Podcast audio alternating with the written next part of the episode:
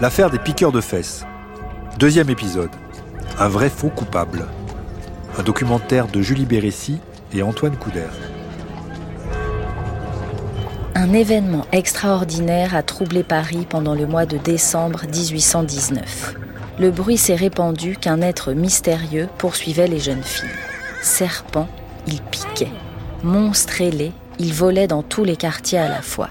Chimère, il était invisible. Tout à coup, les piqûres ont cessé. Et tout en assurant qu'elles n'avaient jamais été réelles, l'on a songé à offrir un coupable à la colère publique. Il fallait des victimes saignantes pour accuser. On choisit des blessés si bien guéris qu'on n'aurait jamais soupçonné leur accident. Paris demandait un piqueur et l'on fournit un tailleur. Le dit Auguste Bizel. Les contradictions, disons, entre les différents témoignages sont assez frappantes. Euh, Emmanuel Furex, historien. Sur euh, une trentaine de témoins qui sont convoqués, seules trois jeunes femmes victimes de piqûres reconnaissent en Bizel l'auteur du forfait. Par ailleurs, les témoignages évoquent euh, des habits de couleurs différentes, un teint du visage de couleurs différentes, euh, parfois des couleurs d'yeux et de cheveux contradictoires, qui font que un fort soupçon pèse sur ce procès. C'est en quelque sorte le coupable idéal parce qu'il euh, est d'abord tailleur, donc expert en aiguille. Il habite dans un quartier proche des attaques perpétrées. Et puis, c'est un repris de justice. Il a été condamné pour vol une première fois. Et donc, il se situe exactement à la charnière des classes laborieuses et des classes dangereuses. Cet espace qui permet de l'incriminer euh, beaucoup plus facilement. C'est vrai que l'aiguille, hein, qui est l'objet professionnel euh, du tailleur, euh, devient une sorte de corps du délit hein, et donc une, une preuve à charge contre Bizel. Laurence Guignard C'est d'autant plus troublant que c'est un objet banal hein, du travail du tailleur, mais qui devient là une arme hein, dirigée contre euh, les jeunes femmes, les jeunes filles. Et ça rejoint aussi le côté un peu monomanie, c'est-à-dire qu'il y a cet objet en fait qui fait le lien entre ces pratiques sociales ordinaires et puis le crime. C'est ça aussi qui fait peur, c'est qu'un garçon tailleur du coup devient une menace euh, par un outil peu dangereux a priori, mais là en l'occurrence qui peut le devenir face à et aussi dans cet espace public qui est plus ouvert euh, qu'auparavant et où les, les, jeunes femmes apparaissent comme euh, sans défense en fait. Ce motif de l'aiguille qui euh, pique la peau, on le retrouve dans plusieurs contes de fées.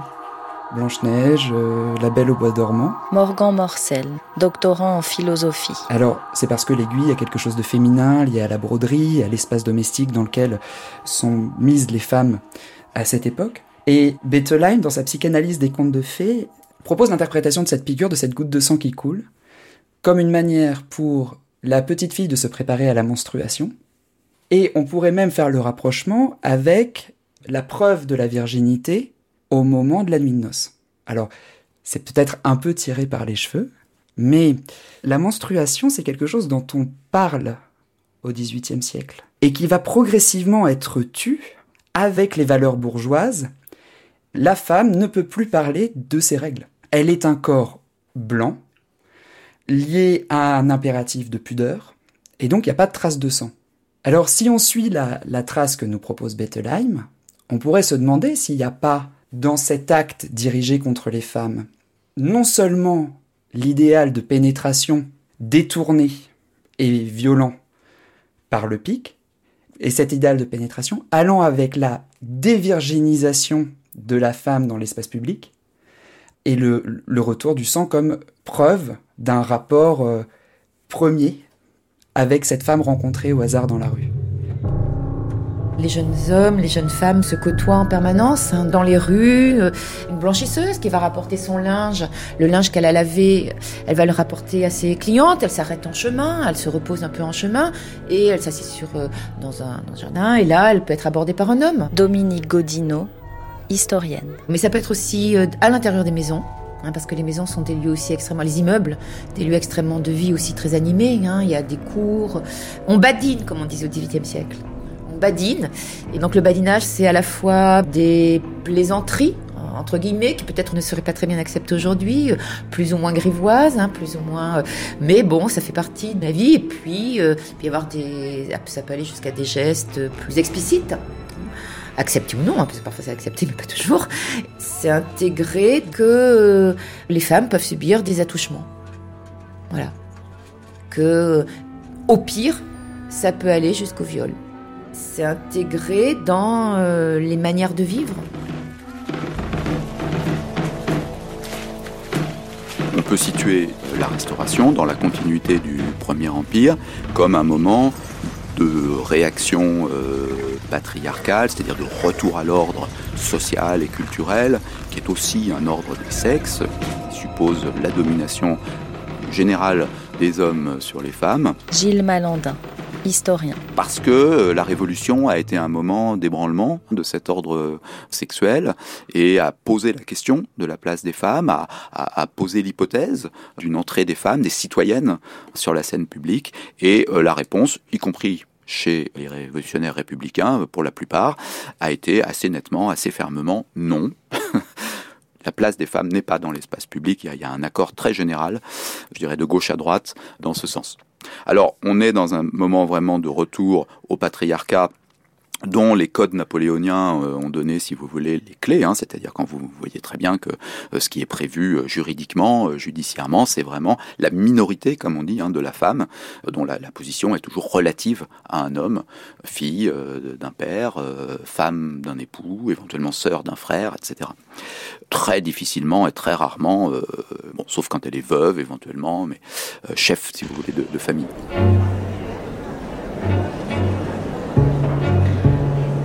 Moi, je pense qu'en fait, si on veut euh, complètement euh, essayer de se faire une idée de l'imaginaire collectif, de la culture du temps, il faut évoquer le, théâtre, hein, parce que les gens vont beaucoup euh, au spectacle. Le théâtre a un succès énorme. Sur les boulevards, il y a des foules hein, qui remplissent les, les, théâtres. Or, sur le théâtre, une des esthétiques qui triomphe depuis 1800 de la façon la plus forte, c'est le mélodrame. Et euh, le mélodrame, ce sont des pièces qui, d'une part, font appel à cet imaginaire gothique, à euh, ces euh, intrigues tortueuses, puisque c'est en gros des pièces qui sont toujours construites sur le même schéma, avec une personne pure, innocente, persécutée, un persécuteur, généralement associé à un traître qui fait semblant d'être du côté de la persécutée, mais qui en fait euh, ourdit des machinations au service du persécuteur, et généralement un héros qui vient sauver euh, la personne persécutée. Et vous l'imaginez bien, au départ, la personne victime et persécutée ne peut être qu'un enfant ou une femme, une jeune femme, et une jeune femme vierge, pure. Et le héros, vous l'imaginez bien, sauveur, ne peut être qu'un jeune homme. ou un homme jeune. Et le traître, d'ailleurs, le, méchant est aussi généralement un homme, hein, ça peut être un aristocrate, d'ailleurs. Voilà, là on a quelque chose effectivement qui met en scène de façon assez forte euh, la femme comme victime. Y a un imaginaire qui est en train de se mettre en place à cette époque-là. Vincent Robert, historien. Qui n'est pas vraiment fixé encore qui relie justement l'image du grand seigneur et l'image de l'être assoiffé de sang, qui est l'imaginaire du vampire. Et tout le monde sait dès le départ, c'est-à-dire dès que en fait la nouvelle de Polidori, le vampire, a été traduite en français, c'est-à-dire en juin 1819, tout le monde sait que c'est un thème sensationnel qu'on va pouvoir exploiter massivement. Et j'aurais tendance à penser que c'est plutôt l'affaire des piqueurs qui concrétise la figure du vampire plutôt que l'inverse. Le sang, c'est vraiment un motif euh, fort de l'imaginaire. Ça l'est sans doute encore aujourd'hui, mais ça l'était sans doute plus encore à l'époque. Cette idée, effectivement, du sang qui fait basculer dans l'horreur, euh, dans le crime. Euh, il y a une, un imaginaire, effectivement, du coup couteau, de l'arme blanche, aussi de la pénétration. Dans ces gestes des piqueurs, un des éléments euh, les plus frappants, ce sont les parties du corps qui sont visées, hein, qui frappent euh, d'emblée. Le plus souvent, les fesses qui sont visées. Mais de toute évidence, ces gestes ont une dimension sexuelle. Quand la dimension sexuelle est, explicite, les piqueurs sont décrits comme des dépravés. L'idée est celle d'une corruption morale. Et du coup, on cadre ce geste avec l'idée du libertinage, avec la mémoire aussi du marquis de Sade. Autrement dit, l'auteur imaginaire de ces piqûres correspond plutôt aux nobles corrompus, décadents, dépravés. Alors que les auteurs qui sont euh, saisis par la police, en particulier le tailleur Bizel, appartiennent à tout autre univers euh, social. Cette affaire, c'est aussi lié à la figure de Sade. Les romans de Sade sont omnubilés par cette image de faire couler le sang de la victime, chose qu'on attribue d'ailleurs à Sade dans ses pratiques sexuelles lui-même. Saint-Fond emploie d'abord des verges que Delcourt et moi lui fournissons. Il donne 100 coups aux victimes et 50 aux tribades. La seconde reprise se donne avec des martinets à pointe d'acier, 200 coups aux victimes, 10 aux tribades. Alors Saint-Fond fait jouer les pointes. Les malheureuses, piquées de toutes parts, poussent des cris qui eussent attendri tout autre que des scélérats tels que nous. Histoire de Juliette ou les prospérités du vice. Marquis de Sade, 1797. C'est très intéressant comme affaire parce qu'on a l'impression qu'elle est comme la matrice d'un ensemble de développements qui vont avoir lieu tout au cours du XIXe siècle. Psychologie des foules avec euh, les études de Tard, de, Gustave Le Bon à la fin du siècle, début de la sociologie, mais aussi euh, psychiatrisation des crimes. Et là, on pense au travail de Paul Gauthier ou de Kraft Ebing, qui va d'ailleurs euh, recenser un certain nombre de cas d'observation propre aux piqûres, l'intégrant dans ce qui est le sadisme. En 1820, quand a lieu le procès de Bizel, il me semble qu'il y a un lien avec la condamnation du sadisme au début du siècle et notamment à la mort de Sade. Je dis ça parce que Kraft Ebing va mettre la piqûre dans un de ces quatre sous-catégories du sadisme. Royer-Collard, en 1808, va s'indigner contre la qualification de Sade d'aliéné.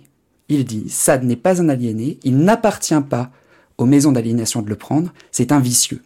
En 1820, héritier de cette conception peut-être déjà du sadisme, alors qu'on n'en parle pas encore une fois dans les tribunaux, hein, mais peut-être que héritier de cette conception-là, et c'est ce qui va être le cas de Bisol, la piqûre n'est pas considérée comme un acte sadique, comme une perversion sexuelle, elle est considérée comme une dépravation. Et la dépravation, c'est une dépravation morale. C'est une dépravation morale parce qu'elle montre, encore une fois, un rapport à l'ordre public qui est contraire à celui d'une bonne société et à une société surtout ordonnée que la restauration tente de mener avec difficulté.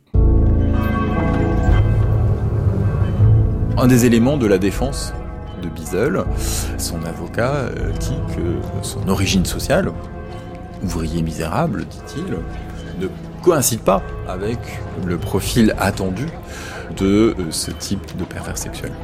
Bon, ce que disent les gens qui défendent Bizel, en gros, c'est que c'est pas possible que ce soit lui, parce qu'il est à demi illettré et que des idées pareilles ne peuvent venir que à des gens qui auraient lu de la littérature euh, sadienne en fait.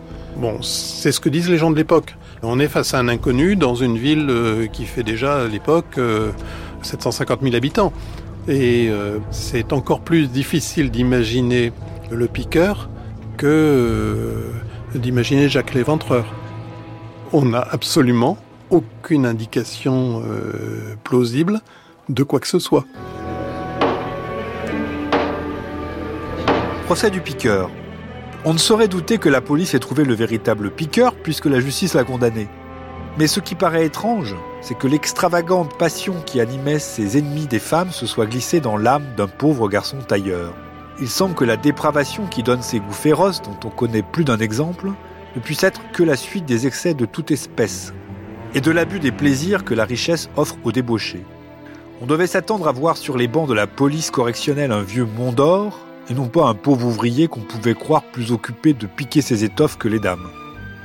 Sans le jugement rendu aujourd'hui, bien des gens penseraient peut-être encore que la police ne nous a pas montré le véritable piqueur.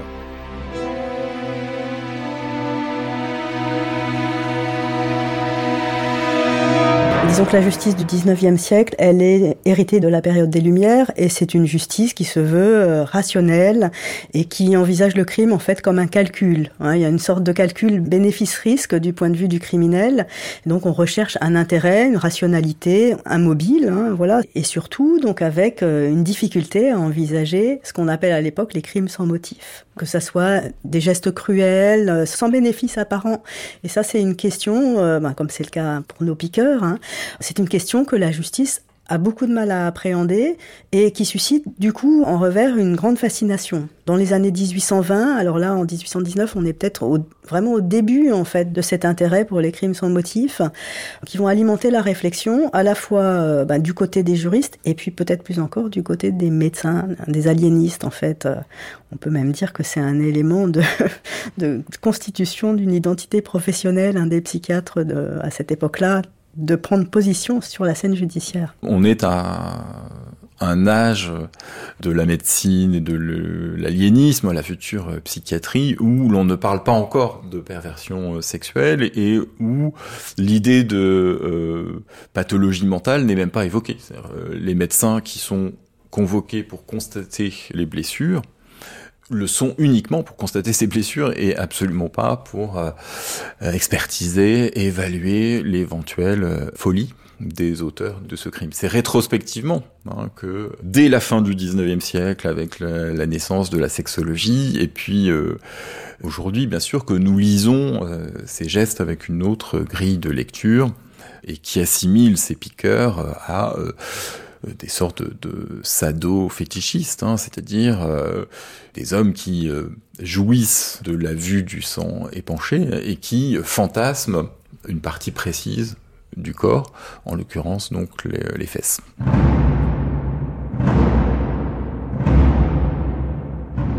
En 1820, on ne peut pas parler de fétichisme parce que la notion n'existe pas du tout. Ça va être le fruit, en fait, d'un, on peut parler d'un effort intellectuel hein, très important qui traverse tout le siècle et qui questionne hein, justement ces crimes sans motif, ces gestes bizarres euh, que les magistrats euh, remarquent, mais auxquels ils n'arrivent pas à donner sens et qu'ils n'arrivent pas à comprendre. Hein.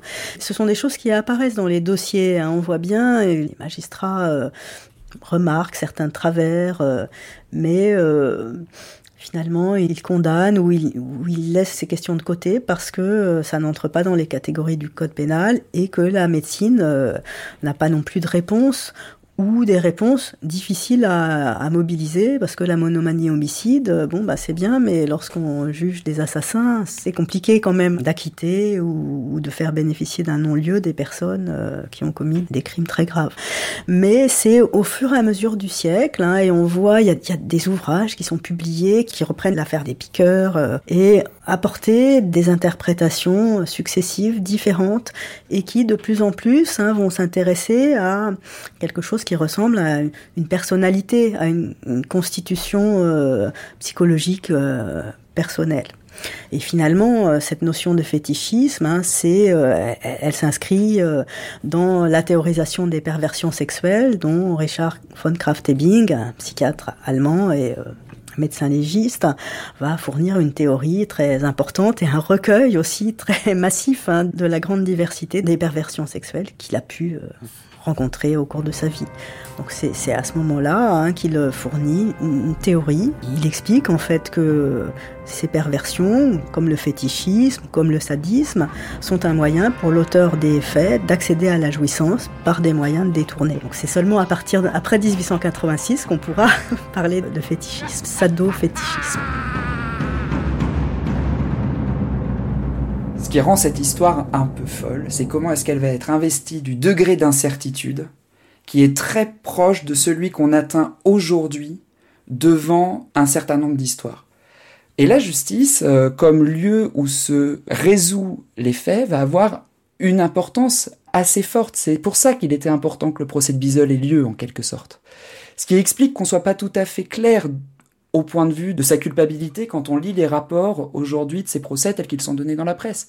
Mais il fallait que le pouvoir politique, à travers l'institution judiciaire, donne une réponse à cet acte de piqueur, donne sa version de cet acte de piqueur.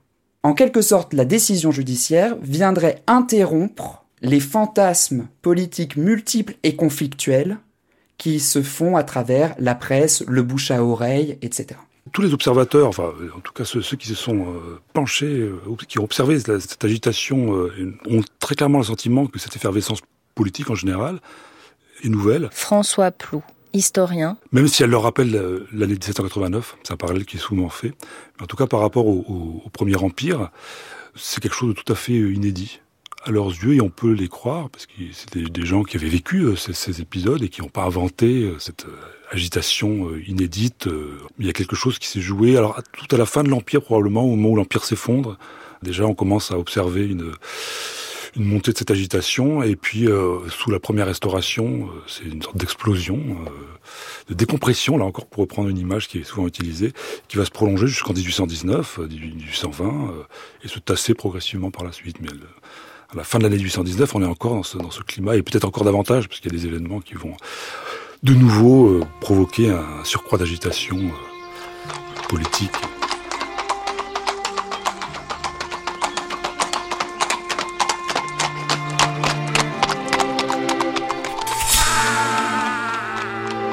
Ce qui vient encore plus clore l'affaire. C'est un événement euh, politique, celui-ci euh, majeur, c'est-à-dire l'assassinat du duc de Berry, hein, le 13 février 1820, c'est-à-dire le neveu du roi euh, Louis XVIII, espoir des Bourbons, hein, qui est un véritable traumatisme, une sorte de quasi-régicide en pleine restauration.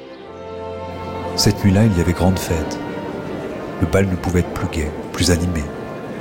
Mais voilà que quelqu'un entre et dit au milieu du bruit une parole à son voisin. Voilà que de proche en proche sur les visages se peigne la surprise, l'effroi, à mesure que la terrible nouvelle perçait la foule. Il y eut un moment où des cris de joie et d'épouvante furent poussés en même temps dans la même chambre.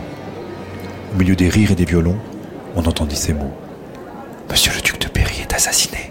Alors bah, c'est sûr que l'assassinat du duc de Berry est un événement euh, d'une telle euh, portée euh, politique que de toute façon on, connaît bien ce phénomène. Hein. Il y a un phénomène de focalisation complète qui dure plusieurs jours, plusieurs semaines, où on ne parle que de ça. Et donc effectivement, on peut imaginer, bon d'une part je crois que l'affaire des piqueurs s'était déjà un peu euh, affaiblie auparavant, mais on peut imaginer que des affaires qui paraissent quand même du coup à côté euh, assez anecdotiques pendant un certain temps sont mises effectivement euh, de côté ou disparaissent.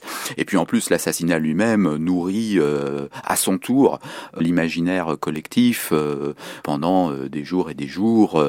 on cherche le complot qui aurait justement armé l'assassin ou plutôt qui aurait guidé son bras vers vers le prince parce qu'en plus on a du mal à croire qu'un simple ouvrier, parce que finalement c'est un peu comme Bisol, hein, Louvel, c'est un ouvrier cellier, c'est un, un ouvrier au sens euh, propre, hein, c'est-à-dire qu'il n'est pas, euh, il travaille pour des employeurs, hein, donc c'est vraiment un homme du peuple à peine alphabétisé.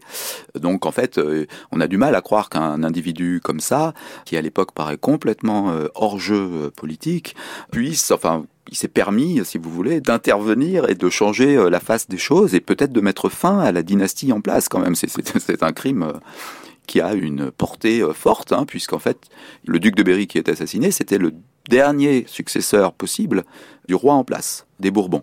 Bon, il se trouve qu'il y aura un fils posthume finalement, une surprise, du duc de Berry qui finalement perpétuera la dynastie. Donc, euh, en fin de compte, ça relativisera, mais on ne le sait pas au moment où il est tué. Donc, pendant un moment, on a l'impression que, bah voilà, il y aura pas de successeur au roi. La dynastie va s'éteindre. Et ce qui est intéressant avec cet, épisode-là, donc de l'assassinat du duc de Berry, c'est que euh, avant même que cet assassinat, qui est le fait d'un isolé, n'ait lieu, quantité de rumeurs annoncer ou donner l'impression d'annoncer euh, cet épisode. Et par la suite, d'autres bruits vont circuler. Euh, le duc de Berry aurait été assassiné par euh, un amant éconduit ou par le frère d'une femme qui l'aurait dénigré. Voilà, donc il y a tout un travail là encore de d'interprétation de l'événement qui s'opère dans les dans les semaines qui suivent l'assassinat du Berry par le biais de ces conversations de tous les jours. Et voilà, au moment de son assassinat, donc tout cela ressurgit.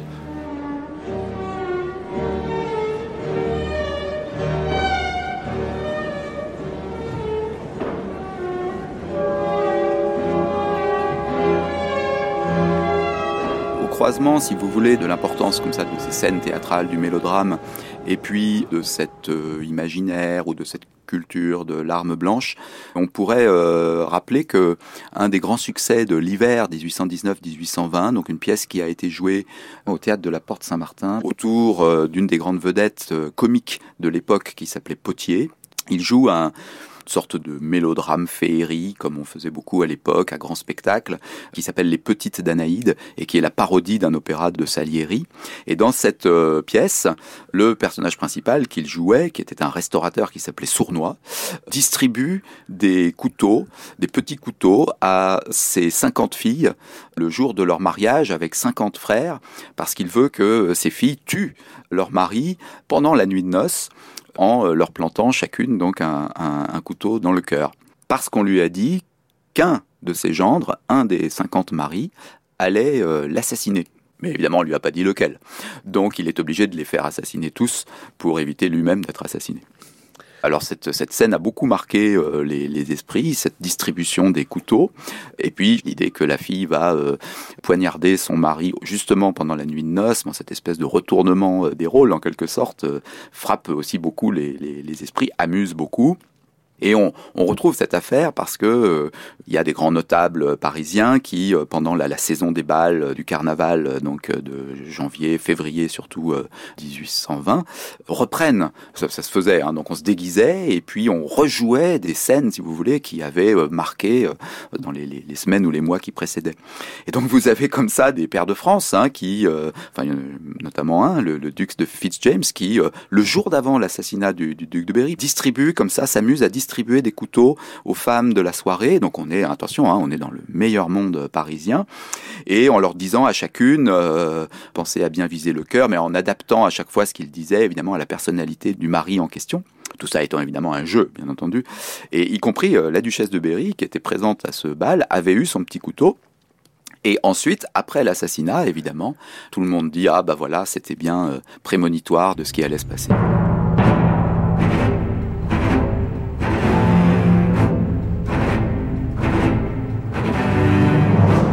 Après l'assassinat du duc de Berry, d'autres piqueurs ont continué leur forfait tout au long du XIXe siècle.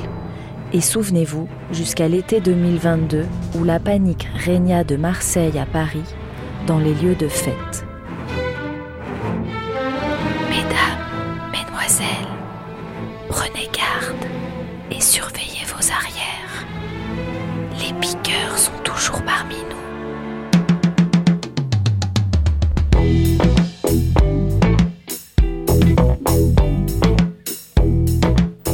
C'était le deuxième épisode de l'affaire des piqueurs de fesses, avec les historiens Dominique Godineau, Laurence Guignard, Vincent Robert, François Plou, Emmanuel Furex, Gilles Malandin et Morgan Morcel, doctorant en philosophie.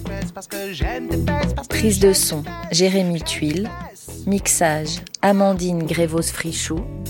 Documentation Anne-Lise Signoret et Antoine Vuillose. Attaché de production Sylvia Favre. Coordination Christine Bernard. Un documentaire de Julie Bérécy et Antoine Couder.